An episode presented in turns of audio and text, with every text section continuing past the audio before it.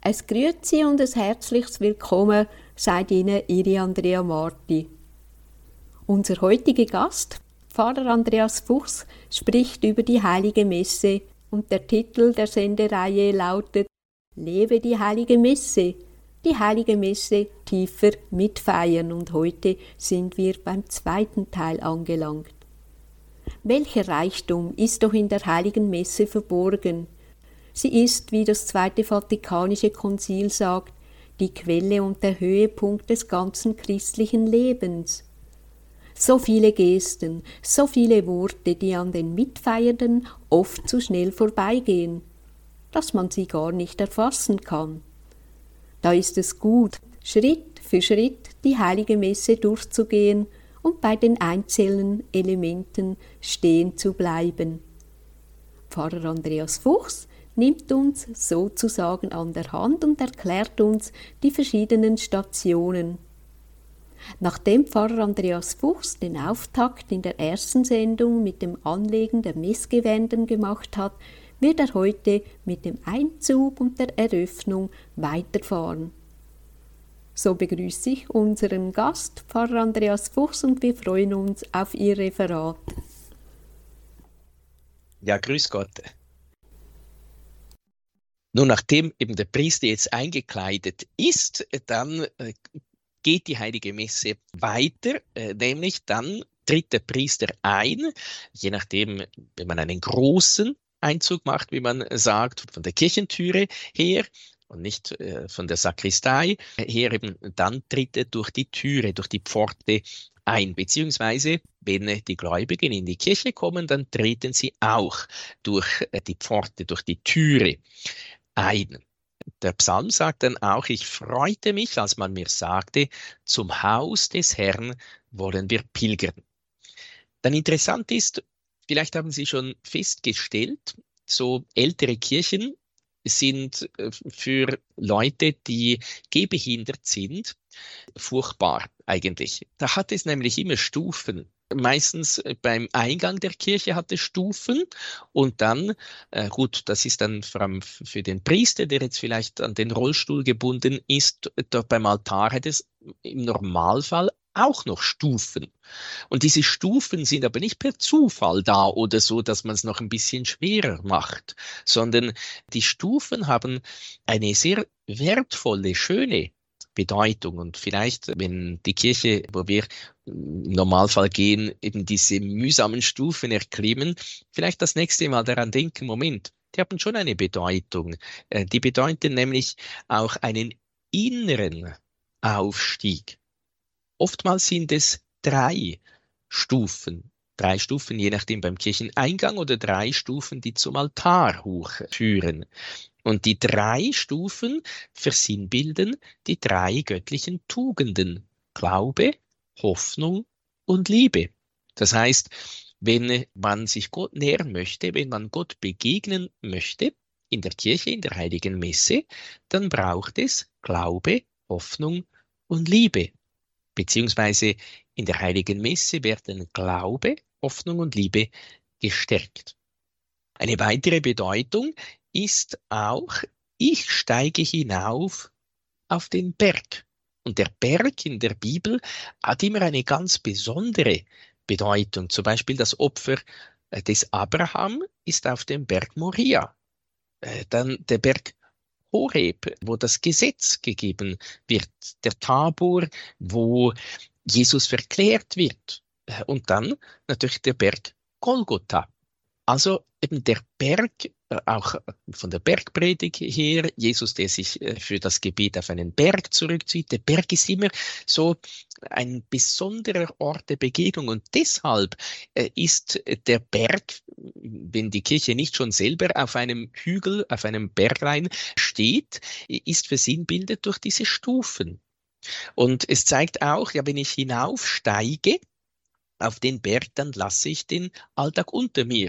Das werde ich mir dann ganz besonders bewusst, wenn ich wirklich auf einen Berg und nicht nur so auf einen kleinen Hügelchen äh, steige, sondern wirklich auf einen Berg, wo es mehrere hundert Me Höhenmeter da hochgeht. Das ist mühsam. Eben, das ist anstrengend. Aber, aber, nachher, wenn ich oben bin, gewinne ich eine ganz neue Sicht äh, der Dinge. Oder wenn es neblig ist und ich dann in, die, in der Sonne bin, ist das eben viel, viel wunderbarer. Ich sehe die Dinge in einem neuen Licht. Ich bekomme Abstand von den Dingen der Welt. Ich, ich streife alles ab, äh, was aus dem niederen äh, Bereich kommt. Beziehungsweise ich trete in die Kirche ein und lasse die Welt draußen. Eben ich vollziehe das ganz bewusst oder die Stufen sollen mir helfen, das bewusst zu vollziehen, diesen Aufstieg, dieses Hinter mir lassen der Welt. Und dann ist es auch die Pforte des Himmels.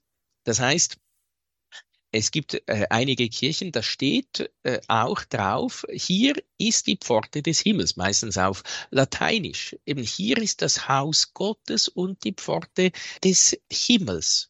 Und deshalb wurden auch, zum Beispiel zur Barockzeit, die Kirchen so wunderbar gestaltet, dass jedem klar wird, der da eintritt, das ist ein Stück Himmel auf Erden. Nicht einfach eben so möglichst schlicht und einfach. Das sind andere Zeit, andere Ausdrucksformen, aber dass man das auch versteht, warum so prunkvoll, warum so schön, warum so viele Heiligenstatuen, das eben, da wird ja eigentlich, müsste jedem klar werden, Moment, da bin ich schon im Himmel. Das war eine der Ideen, die man da sichtbar machen wollte. Und das freut einem ja auch, oder wenn äh, viele Menschen gehen gern zum Beispiel nach Einsiedeln in die Klosterkirche, weil äh, das einfach auch irgend so schön ist, äh, weil die, weil die Kirche ihnen gefällt. Vielleicht nicht allen, aber eben ja, es ist ein, ein schöner Ausdruck des Glaubens eigentlich. Eben hier ist die Pforte des Himmels. Und Jesus sagt, ich bin die Tür. Er klopft an die Tür meines Herzens. Ich soll dann auftun. Und noch eine andere Bedeutung, jetzt die Mühe des Aufstiegs für, für, für die heilige Messe, aber auch in unserem Alltag, äh, für unser Gebet. Beten bedeutet auch Kampf. Beten ist eine Gnade, ist etwas Wunderschönes. Eben die Aussicht, der Ausblick, wenn man mal oben auf dem Berg ist, ist wunderbar. Aber bis man auf dem Berg ist, ist es je nachdem nicht so wunderbar. Nun eben, man tritt in die Kirche ein. Wie soll man das tun? Es gibt einen Brief des heiligen Pater Pio an Anita Rodote. Das, der ist in der Briefesammlung im dritten Band, äh, der Brief 9 vom 25. Juli 1915. Da beschreibt er eigentlich sehr genau, wie diese Anita Rodote äh, sich in der Kirche verhalten soll. Und äh, wenn man weiß, wie es je nachdem in italienischen Kirchen zu und her geht, dann erstaunt einem das positiv oder ist sehr schön. Oder vielleicht jemand hat mir mal gesagt, du könntest du mir diesen Text nicht auch schicken, dann könnte ich ihn an die Kirchentüre tun. Ja, ich glaube, es ist eine wertvolle Empfehlung und Anleitung, wie wir uns verhalten sollen. Einerseits in der Kirche und dann eben auch, wenn man wieder in den Alltag hinausgeht. Da sagt er, um Respektlosigkeit und Fehler im Haus Gottes zu vermeiden, das heißt in der Kirche, die der göttliche Meister als ein Haus des Gebetes zu bezeichnen pflegte, empfehle ich dir im Herrn folgende Dinge zu beachten. Betrete die Kirche in Stille und mit großer Ehrfurcht weil du dich für unwürdig hältst, vor die Majestät des Herrn zu treten. Unter anderen frommen Überlegungen denke vor allem daran, dass unsere Seele der Tempel Gottes ist und wir sie als solchen rein und unbefleckt bewahren müssen vor Gott und seinen Engeln.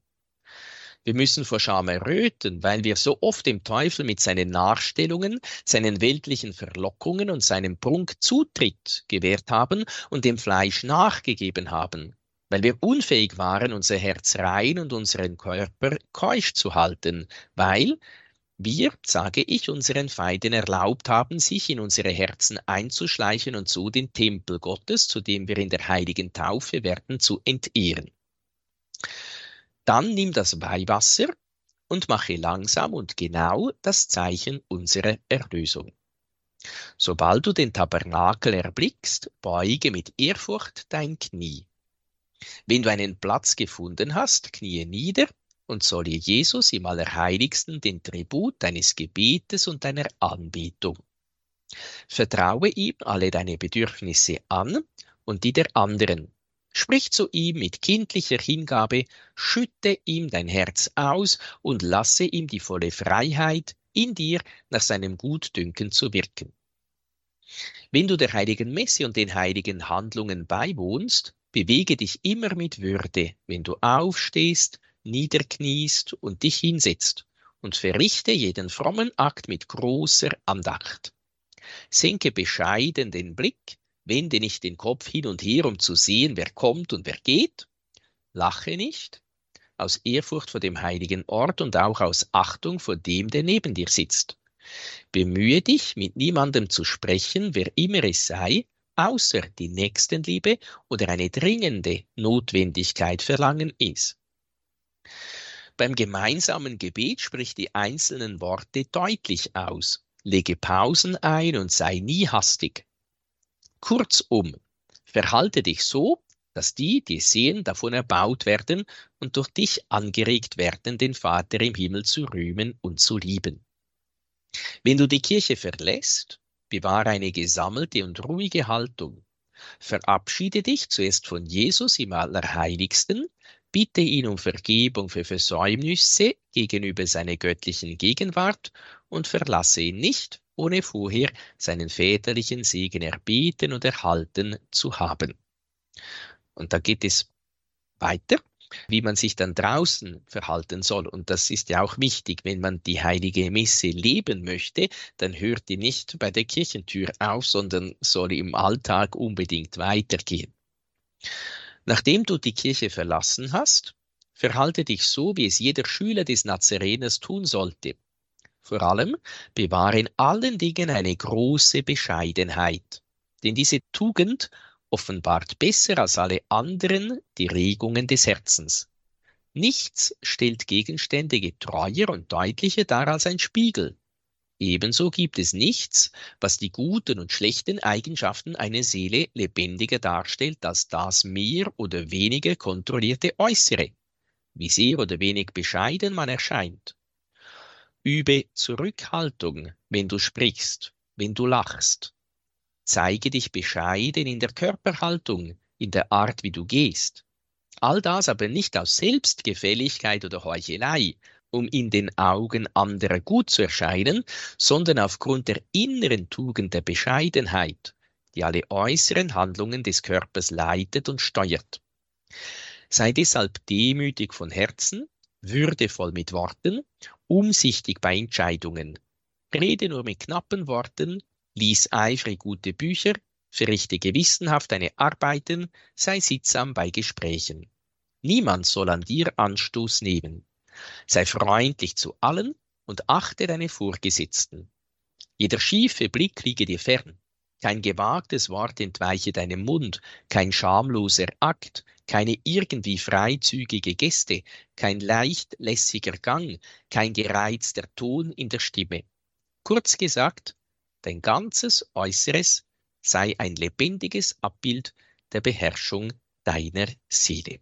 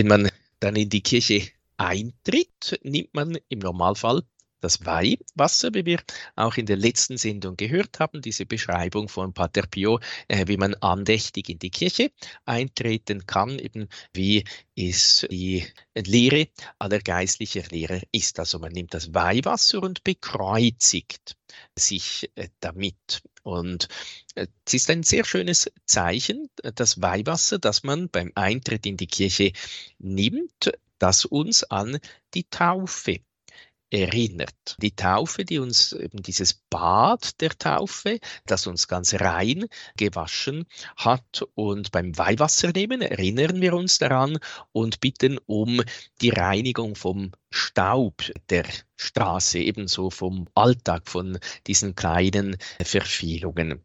Uns erinnert vielleicht auch daran, wer schon bei einer Kirchweihe dabei gewesen ist, äh, der erinnert sich vielleicht auch, dass da eben auch die Kirche feierlich mit Weihwasser bespringt wurde. Dann, man nimmt das Weihwasser und macht eine Kniebeuge zum Gruß vor Jesus, eine Kniebeuge zur Anbetung. Es ist ein innerer Akt des Glaubens, äh, der sich auch wiederum gegen außen zeigt. Und im Normalfall geht man mit dem rechten Knie zu Boden. Das ist eigentlich äh, nicht mit dem linken, sondern mit dem rechten Knie. Wichtig ist, aber auch es ist ein äußeres Zeichen, das etwas Inneres ausdrücken soll, wie eigentlich immer auch bei der Liturgie. Es ist nicht nur irgendein äußeres Tun, sondern unsere innere Haltung, unsere inneren Überzeugungen, eben in diesem Fall, dass Jesus wahrhaft und wirklich im Tabernakel gegenwärtig ist, äh, das bringe ich durch eine Kniebeuge, ein Zeichen der Anbetung zum Ausdruck. Und es gibt da einen äh, schönen Text oder es ist eigentlich eines der Kapitel vom damaligen Kardinal Josef Ratzinger der, äh, im Geist der Liturgie, wo er auch äh, auf das Knien oder sogar auf das Niederfallen, Niederliegen, auf die so, sogenannte Prostratio, also eben sich ganz auf den Boden legen, eingeht. Und Interessant ist, dass er zuerst sagt, dass wenn man in die Geschichte blickt, kann man feststellen, dass Griechen und Römer das Knien ablehnten. Ich finde das irgendwie spannend, dass eigentlich eben, dass das Knien etwas tief Christliches ist. Er sagt, das Knien kommt nicht aus irgendeiner Kultur. Es kommt aus der Bibel und ihrer Gotteserkenntnis äh, heraus. Und er sagt dann auch eben das Wort proskynein, äh, eben niederknien, das kommt im Neuen Testament 59 Mal vor und davon 24 Mal in äh, der Apokalypse, in der Offenbarung des Johannes, dem Buch der himmlischen Liturgie, die der Kirche als Maßstab für ihre Liturgie vorgestellt wird. Und eben dann geht er ein bisschen darauf ein, auch die Prostratio, die ich schon kurz erwähnt habe, dieses Wort, das gibt es heute auch bei zwei Anlässen, nämlich am Karfreitag, beim Einzug wirft sich äh, der Priester nieder und äh, bei den Weihen, bei den Diakonen, äh, Priester und Bischofsweihe, äh, da legt sich der Kandidat auf den Boden, eben ein Zeichen, dass er sich ganz, ganz klein macht. Nicht, dass er flach herauskommt, äh, weil er jetzt zum Priester oder Diakon oder Bischof geweiht wird, sondern eben äh, die völlige Abhängigkeit äh, von Gott, eben, äh, dass alles wirklich Geschenk ist, eben, dass er sich vor der Größe Gottes so wirklich ganz niederwirft. Und dann Nachher eben das, äh, sagt er, dieses Zeichen des zu Füßen Fallens, das wird in den Evangelien viermal mit dem Wort Gonypetein bezeichnet. Das ist zu Füßen fallen. Es gibt dieses Wort und dann gibt es noch das andere Wort, auf die Knie fallen, anbeten, eben proskynein oder proskynesis ist das griechische Wort auch für Anbetung.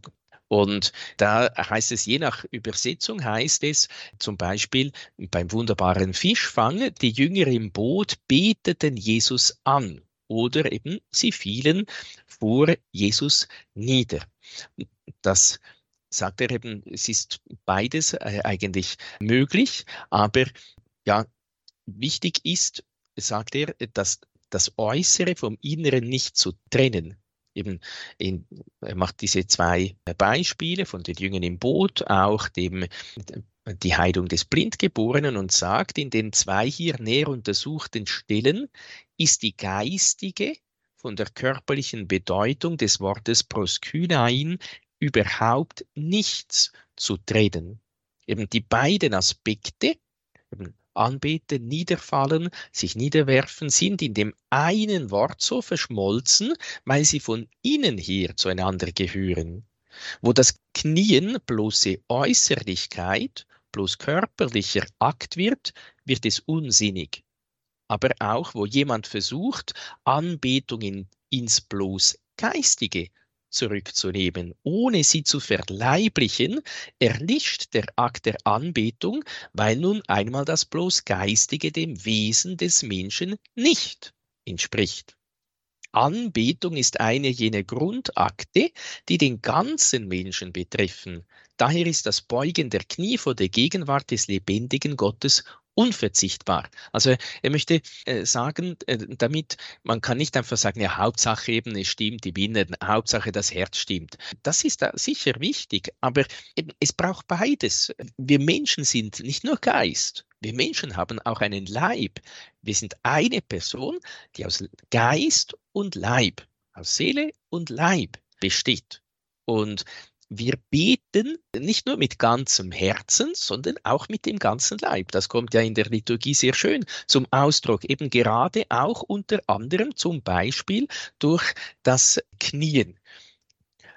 Und dann sagt er auch weiter zum Beispiel eben äh, das Vorbild des Kniens ist Jesus äh, selber, äh, sind die Heiligen. Also Jesus im Ölgarten kniet oder je nachdem, je nach Evangelist kniet Jesus, wirft sich nieder, legt sich auf den Boden, aber eben Jesus kniet auch, er fällt auch mit den Knien auf äh, den Boden. Er ist das Vorbild, er ist unser Vorbild des Betens. Oder auch der heilige Petrus, der heilige Paulus oder die ganze christliche Gemeinde, die fallen auf die Knie, die beten auf den Knien. Also es ist nicht irgendeine Erfindung der Kirche oder irgendetwas, wo man sagen kann, ja, das ist eben ein alter Zopf, den kann man abschneiden oder so.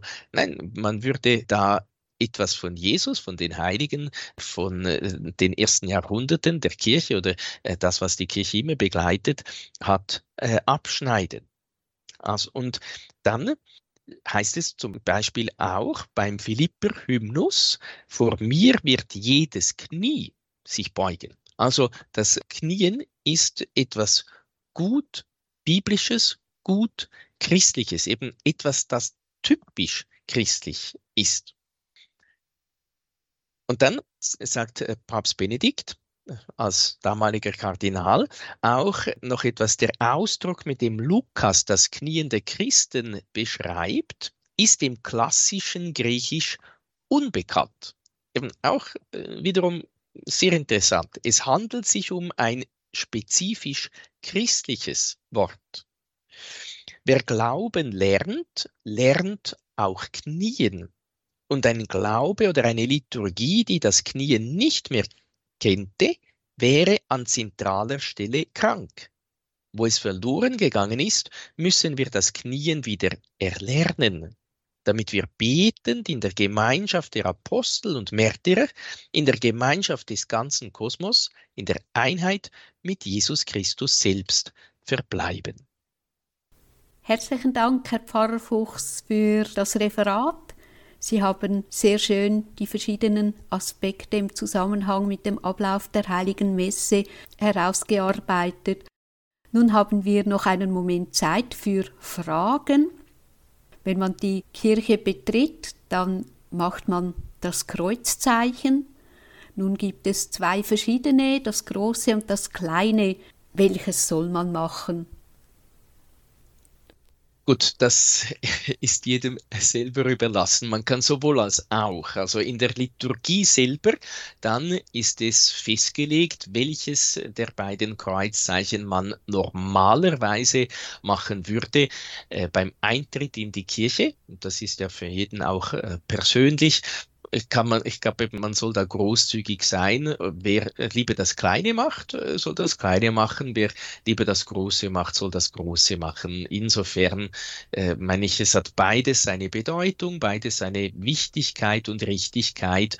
Man kann auch abwechseln, dass äh, ja ganz wie man möchte. Also Vorschriften, insofern gibt es äh, da jetzt äh, keine. Nachher bei der Liturgie dann schon. Im Normalfall macht man bei der Liturgie das große Kreuzzeichen und vor dem Evangelium macht man das kleine Kreuzzeichen.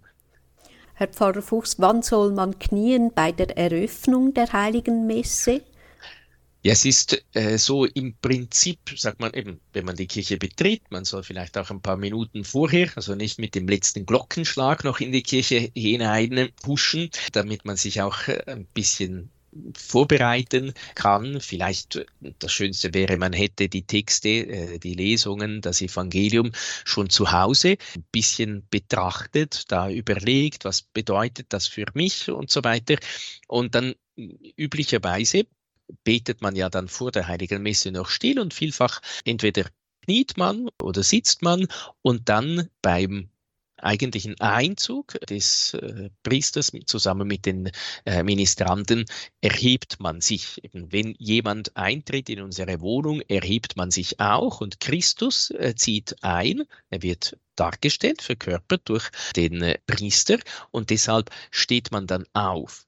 Und dann ist eigentlich so von der Liturgie her dann nicht mehr der Eröffnung äh, der Heiligen Messe nicht mehr vorgesehen, dass man kniet. Ich weiß aber, viele Gläubige knien gerne, auch äh, zum Beispiel beim Schuldbekenntnis kann, man kann sagen, ja, das ist nicht so vorgesehen, dem ist so, aber auf der anderen Seite denke ich, sonst heißt es immer, man müsse tolerant sein und ja, aber genau da müssen dann alle unbedingt genau äußerlich dasselbe machen. Ich glaube, man darf da ruhig auch großzügig sein. Insofern der Priester, äh, der hat sich genau an äh, die genauen Vorschriften äh, des Messbuchs eigentlich zu halten, weil es ja nicht, Liturgie ist nicht Privatsache, sondern Liturgie ist öffentliches Gebet der Kirche. Die Kirche legt fest, wie wir die Liturgie feiern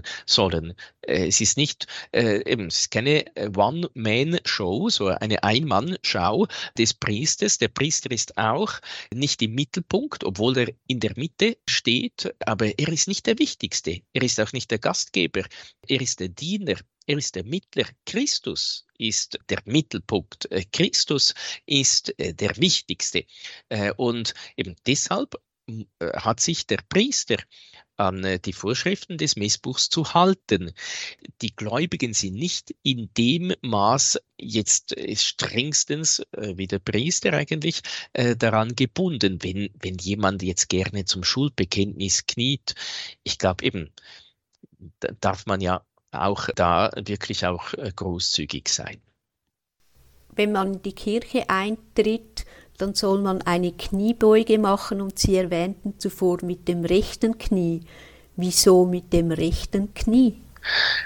Ja, immer wenn man die Wahl hat zwischen links und rechts, äh, ist die biblisch gute Seite die rechte Seite. Also man macht zum Beispiel auch das Kreuzzeichen, selbst dann, wenn man Linkshänder ist, würde man es eigentlich mit der rechten Hand machen. Der Priester spendet äh, den Segen mit der rechten Hand. Eben, und deshalb, ich glaube, auch deswegen beugt man das rechte Knie. Also wenn jemand das linke Knie beugt, ist auch kein Unglück, aber eigentlich eben an und für sich. Eben die rechte Seite ist immer die gute Seite. Wenn man die Wahl hat, nimmt man rechts. Und so auch bei der Kniebeuge. Was würden Sie uns raten, wie soll man sich gut auf die heilige Messe vorbereiten? Gut ist, wenn man wir wenn nicht äh, zu, auf den letzten Glockenschlag kommt, sondern auch ein paar Minuten vorher am schönsten zehn Minuten, Viertelstunde, halbe Stunde, da schon in der Kirche ist und still für sich betet, vielleicht die Texte schon gelesen hat. Eine der besten Vorbereitungen sagen die Päpste und auch die Heiligen. Päpst ist das Rosenkranzgebet, zum Beispiel der heilige Johannes Paul II., Paul VI., Johannes der 23. Sagen alle, ja, das ist eigentlich die natürliche Vorbereitung und Weiterführung, Ergänzung der heiligen Messe. Eben weil im Rosenkranz betrachten wir das Leben Jesu. Das heißt eben, wir denken über das Leben Jesu nach. Wir betrachten es, wir lassen es äh, gleichsam so geistigerweise äh, vor unseren Augen vorbeiziehen und das, was wir im Rosenkranz betrachten, das feiern wir nachher in der heiligen Messe. Das wird in der heiligen Messe wahrhaft und wirklich, wenn auch auf geheimnisvolle Art und Weise, also mit den leiblichen Augen nicht sichtbare Art und Weise, aber wirklich gegenwärtig. Und deshalb eben ich betrachte Jesus am Kreuz im äh, Rosenkranz zum Beispiel. In der heiligen Messe feiern wir Jesus am Kreuz, deinen Tod, o Herr, verkünden wir und deine Auferstehung preisen wir, bis du kommst in Herrlichkeit. Oder zum Beispiel so wie Jesus dem heiligen Thomas erschienen ist. Eigentlich ein wunderbares Bild auch äh, für den Empfang der heiligen Kommunion. Genauso wie er beim Thomas da war, so kommt er auch in uns eben als der gekreuzigte und auferstandene Jesus. Wir dürfen geistigerweise seine Wunden an den Händen und an der Seite berühren. Er kommt zu uns. Eben, und das betrachten wir und nachher feiern wir es. Deshalb ist sicher eine der einfachsten und schönsten Möglichkeiten, sich auf die heilige Messe vorzubereiten, das Beten des Rosenkranzes. Wenn man mit den Gebeten der heiligen Messe zu wenig vertraut ist, wo kann man diese nachlesen? Also einerseits äh, zum Beispiel im Kirchengesangbuch der Schweiz oder auch im, im Gotteslob hat es da so einen Ablauf. Äh, leider nicht alle vier Hochgebete, die es gibt, sind da drin, sondern äh, meistens nur das kürzeste. Und, aber sonst, sagen wir, die, die Texte sonst sind, sind da. Oder man kann, wenn man Internetzugriff hat, kann man da eingeben Schott oder Erzabtei Beuron. Das ist so die Internet Internetseite und da hat es ein Register oder hat so, so eine Überschrift Register und rechts steht dann eben so Adventszeit, Fastenzeit und auch Ordo Misse. Und da ist auch die ganze Abfolge und alle Gebete sind da. Oder wenn man einen sogenannten Schott, also ein Volksmessbuch äh, zu Hause hat, dann ist da auch die Messordnung oder eben Ordo Misse, das ist so, dass die gleichbleibenden Teile äh, der heiligen Messe äh, findet man da auch. Oder je nachdem gibt es auch eine App für das Smartphone. Zum Beispiel es gibt eine schöne App Messbuch heißt die einfach, wo die, die Lesungstexte und die Gebete und eben auch äh, fast alle Gebete, die man in der Heiligen Messe betet, da auch da sind. Man muss einfach ein bisschen suchen, aber äh, wer sucht, der findet, gilt auch für dies. Lieber Herr Pfarrer Fuchs, was sagen Sie zu den einzelnen Bezeichnungen Heilige Eucharistie, Mahl des Herrn, Brechen des Brotes, Eucharistische Versammlung, Gedächtnis des Leidens und der Auferstehung des Herrn, heiliges Messopfer, heilige und göttliche Liturgie. Man musste das ja irgendwie umschreiben, was eben die Eucharistie ist und diese Namen bezeichnen oftmals vielleicht eben einen besonderen Aspekt daraus oder eben das Wort Messe, die heilige Messe kommt vom Schlusswort zum Beispiel ite missa ist, eben ihr seid jetzt gesandt oder es ist gesandt worden. Man nimmt einen Aspekt jetzt vielleicht heraus und der hat dann dem, dem Sakrament den Namen gegeben. Bei anderen Sakramenten ist das nicht so der Fall. Also die Taufe, es gibt auch andere Bezeichnungen dafür, aber üblicherweise gibt's für die Taufe einfach die Taufe und fertig. Auch wenn das Bad der Erneuerung heißt, äh, Erleuchtung und so weiter. Aber das ist nicht so eine große Vielfalt. Aber eben bei der Heiligen Messe, das Messopfer oder eben das Herrenmahl oder die Eucharistiefeier gibt es verschiedene Bezeichnungen, die ich denke, die alle aber auch wichtig sind, die uns helfen, eben die verschiedenen Aspekte, eben dieses unergründliche Geheimnis doch besser zu verstehen. Herr Pfarrer Fuchs, noch eine letzte Frage. Soll sich der Priester bei Beginn der heiligen Messe bei den Kirchenbesuchern bedanken? Also es ist, wenn der Priester der Gastgeber wäre, dann könnte er das tun. Da der Priester aber nicht der Gastgeber ist, soll er an seiner Stelle bleiben.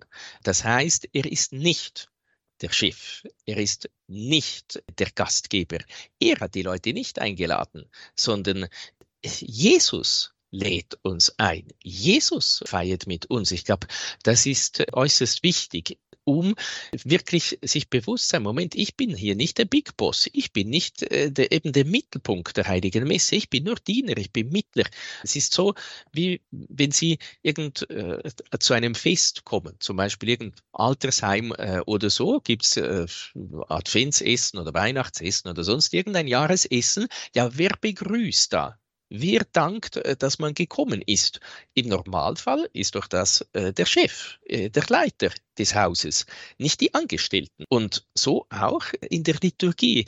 Äh, ich denke, es ist gut gemeint, dass ich da irgendwie noch allen Danke sagen, schön, äh, äh, dass ihr alle gekommen seid. Ich heiße euch ganz herzlich willkommen. Nein, eigentlich heiße ich euch nicht. Also logischerweise freut sich der Priester schon und, und ist auch dankbar, wenn die Leute mitbeten, mitfeiern, mitsingen. Aber eben er nimmt sich zu wichtig. Er merkt nicht, äh, dass er nicht der Wichtigste ist, dass er eigentlich Jesus äh, ja ein bisschen im Weg steht. Er muss die Leute zu Jesus führen und deshalb muss er eben sie hinführen zu diesem Geheimnis der heiligen Messe und sich bewusst sein, Moment, ich bin nicht der Gastgeber, ich bin nicht der Chef, ich bin der Diener und ich gebe mir Mühe, um die Leute wirklich nicht zu mir, sondern zu Jesus zu führen. Herzlichen Dank, Herr Pfarrer Fuchs, für diese klaren, schlüssigen und verständlichen Antworten. Lieber Herr Pfarrer Fuchs, dürfen wir Sie um den Segen Gottes bitten, damit das heutig Gehörte in der heiligen Messe und auch im Alltag fruchtbar wird und wir mit Gottes Hilfe im Glauben wachsen? Ja, gerne. Damit Jesus uns hilft, immer äh, tiefer das Geheimnis der heiligen Messe äh, zu verstehen und dann auch im Alltag zu leben. Der Herr sei mit euch. Und mit deinem Geiste. Auf die Fürsprache der seligen Jungfrau und Gottesmutter Maria, aller Engel und Heiligen segne und behüte euch der dreieinige Gott, der Vater und der Sohn und der Heilige Geist. Amen. Lieben Dank, Herr Pfarrer Andreas Fuchs, für diese schöne Hinführung im Zusammenhang mit der Eröffnung, auch mit dem Weihwasser und den Kniebeugen. Und wir sind schon gespannt auf die nächste, auf die dritte Sendung. Und herzlichen Dank und Gottes Segen in Ihrem priesterlichen Dienst. Alles Gute.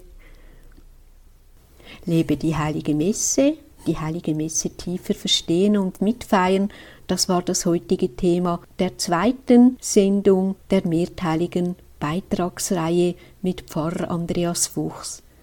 Er sprach zum Thema des Einzugs, der Eröffnung, des Weihwassers und des Knien bei der Eröffnung der heiligen Messe. Und so wird Pfarrer Fuchs in der dritten Sendung mit dem Schweigen und dem Eingangsvers weiterfahren. Es lohnt sich, die Sendung auf Podcast nachzuhören und auch den Link mit Ihrer Familie, Freunden und Bekannten zu teilen, damit auch Ihr Umfeld die heilige Messe besser versteht und die Freude an der Liturgie wieder entflammt. Liebe Hörerinnen und Hörer, mögen die Kirchen bei der Messe mit einem lodernden Feuer der göttlichen Liebe vom Vater durchdringt werden So verabschiede ich mich bei Ihnen allen. Büezi Gott, Ihre Andrea Marti.